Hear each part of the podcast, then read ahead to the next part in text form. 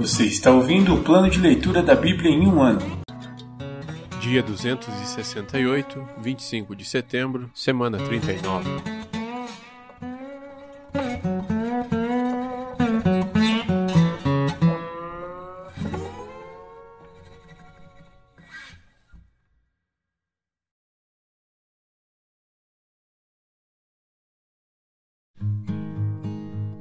Primeira carta de João, capítulo 3. Vejam como é grande o amor do Pai por nós, pois ele nos chama de filhos, o que de fato somos.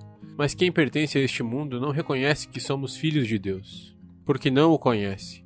Amados, já somos filhos de Deus, mas ele ainda não nos mostrou o que seremos quando Cristo vier. Sabemos, porém, que seremos semelhantes a ele, pois o veremos como ele realmente é. E todos que têm essa esperança se manterão puros, como ele é puro. Quem vive no pecado transgride a lei, pois todo pecado é contrário à lei.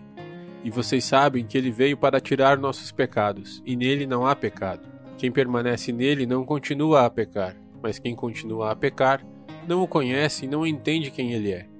Filhinhos, não deixem que ninguém os engane a este respeito. Quando uma pessoa faz o que é justo, mostra que é justa, como ele é justo. Mas, quando continua a pecar, mostra que pertence ao diabo, pois o diabo peca desde o início. Por isso, o Filho de Deus veio, para destruir as obras do diabo. Aquele que é nascido de Deus não vive no pecado, pois a vida de Deus está nele. Logo, não pode continuar a pecar, pois é nascido de Deus. Assim, podemos identificar quem é filho de Deus e quem é filho do diabo. Quem não pratica a justiça e não ama seus irmãos não pertence a Deus. Amem uns aos outros. Esta é a mensagem que vocês ouviram desde o princípio: que amemos uns aos outros. Não sejamos como Caim, que pertencia ao maligno e assassinou seu irmão. E por que o assassinou? Porque Caim praticava o mal e seu irmão praticava a justiça. Portanto, meus irmãos, não se surpreendam se o mundo os odiar. Se amamos nossos irmãos, significa que passamos da morte para a vida. Mas quem não ama continua morto. Quem odeia seu irmão já é assassino, e vocês sabem que nenhum assassino tem dentro de si a vida eterna. Sabemos o que é o amor porque Jesus deu sua vida por nós. Portanto, também devemos dar nossa vida por nossos irmãos. Se alguém tem recursos suficientes para viver bem e vê um irmão em necessidade, mas não mostra compaixão, como pode estar nele o amor de Deus? Filhinhos, não nos limitemos a dizer que amamos uns aos outros. Demonstremos a verdade por meio de nossas ações. Com isso, saberemos que pertencemos à verdade e nos tranquilizaremos quando estivermos diante de Deus. E, ainda que a consciência nos condene, Deus é maior que nossa consciência e sabe todas as coisas. Amados, se a consciência não nos condena, podemos ir a Deus com total confiança e dele receberemos tudo o que pedirmos, pois lhe obedecemos e fazemos o que lhe agrada. E este é seu mandamento: que creiamos no nome de seu Filho, Jesus Cristo, e amemos uns aos outros, conforme ele nos ordenou. Aqueles que obedecem a seus mandamentos permanecem nele, e ele permanece neles. E sabemos que ele permanece em nós porque o Espírito que ele nos deu permanece em nós.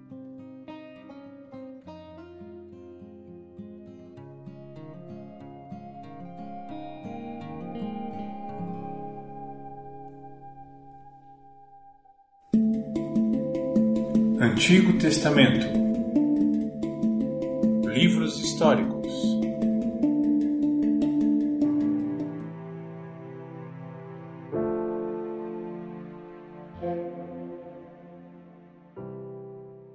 Segundo livro das Crônicas, capítulo 36.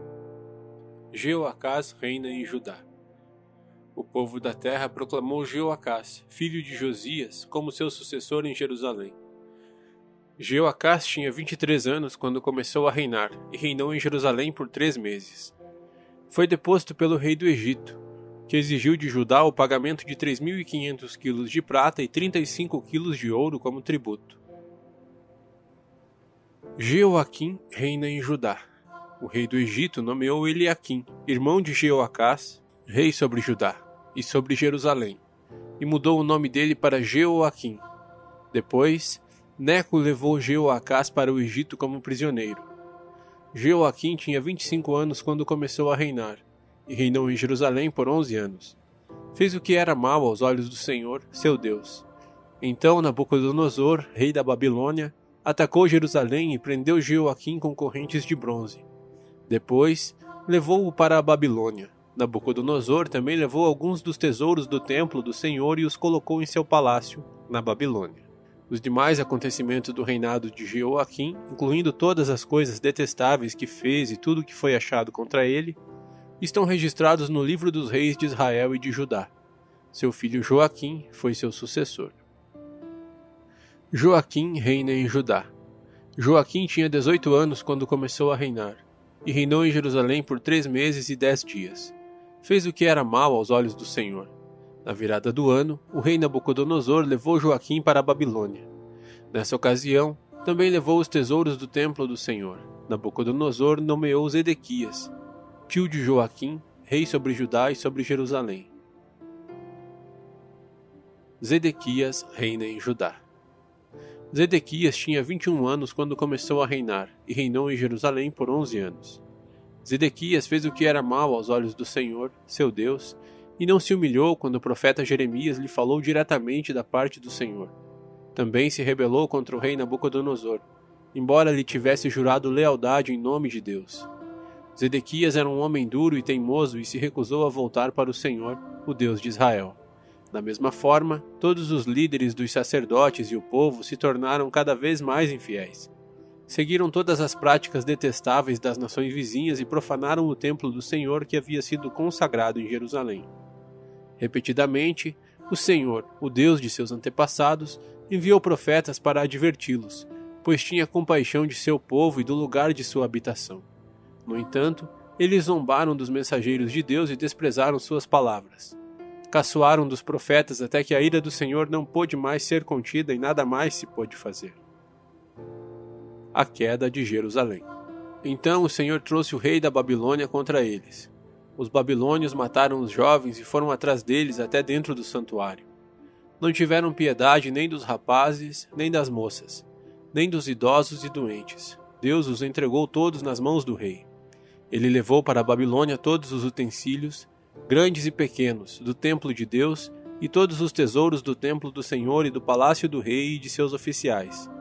Seu exército queimou o templo de Deus, derrubou os muros de Jerusalém, queimou todos os palácios e destruiu tudo que era de valor. Os poucos habitantes que sobreviveram foram levados para o exílio na Babilônia e se tornaram servos do rei e de seus filhos, até que o reino da Pérsia conquistou o poder. Cumpriu-se desse modo a mensagem do Senhor transmitida por Jeremias. A terra finalmente desfrutou seu descanso sabático e permaneceu desolada até que se completaram os setenta anos, conforme o profeta havia anunciado. Ciro permite que os exilados regressem. No primeiro ano do reinado de Ciro, rei da Pérsia, o Senhor cumpriu a profecia que havia anunciado por meio de Jeremias o Senhor despertou o coração de Ciro para registrar por escrito a seguinte proclamação e enviá-la a todo o seu reino. Assim diz Ciro, rei da Pérsia: O Senhor, o Deus dos céus, me deu todos os reinos da terra. Ele me encarregou de construir para ele um templo em Jerusalém, na terra de Judá. Quem pertence ao povo dele, volte para realizar essa tarefa, e que o Senhor, seu Deus, esteja com vocês.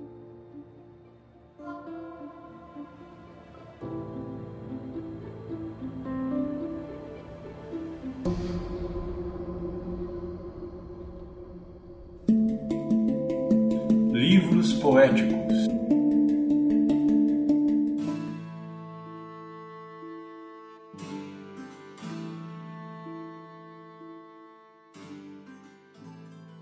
Livro de Salmos, capítulo 90 Oração de Moisés, homem de Deus. Senhor, tu tens sido nosso refúgio ao longo das gerações. Antes que os montes nascessem, antes que formasses a terra e o mundo, de eternidade a eternidade, tu és Deus. Fazes as pessoas voltarem ao pó quando dizes: Retornem ao pó, mortais. Para ti, mil anos são como um dia que passa, breves como algumas horas da noite. Arrastas as pessoas como numa enchente. Elas são como sonhos que desaparecem. São como a grama que nasce pela manhã.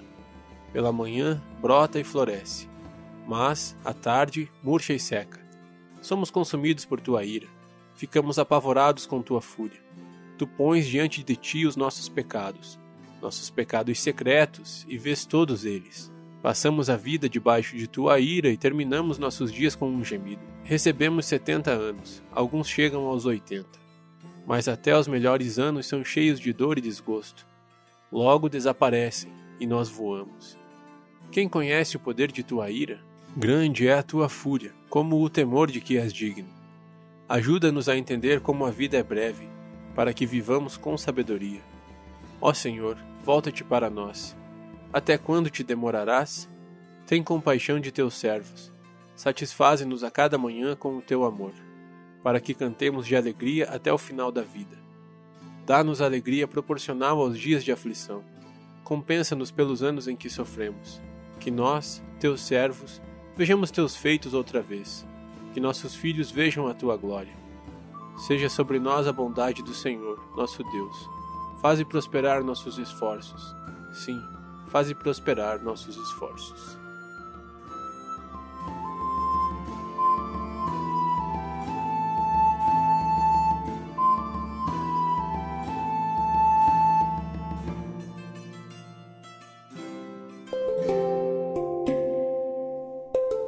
Versículo da semana.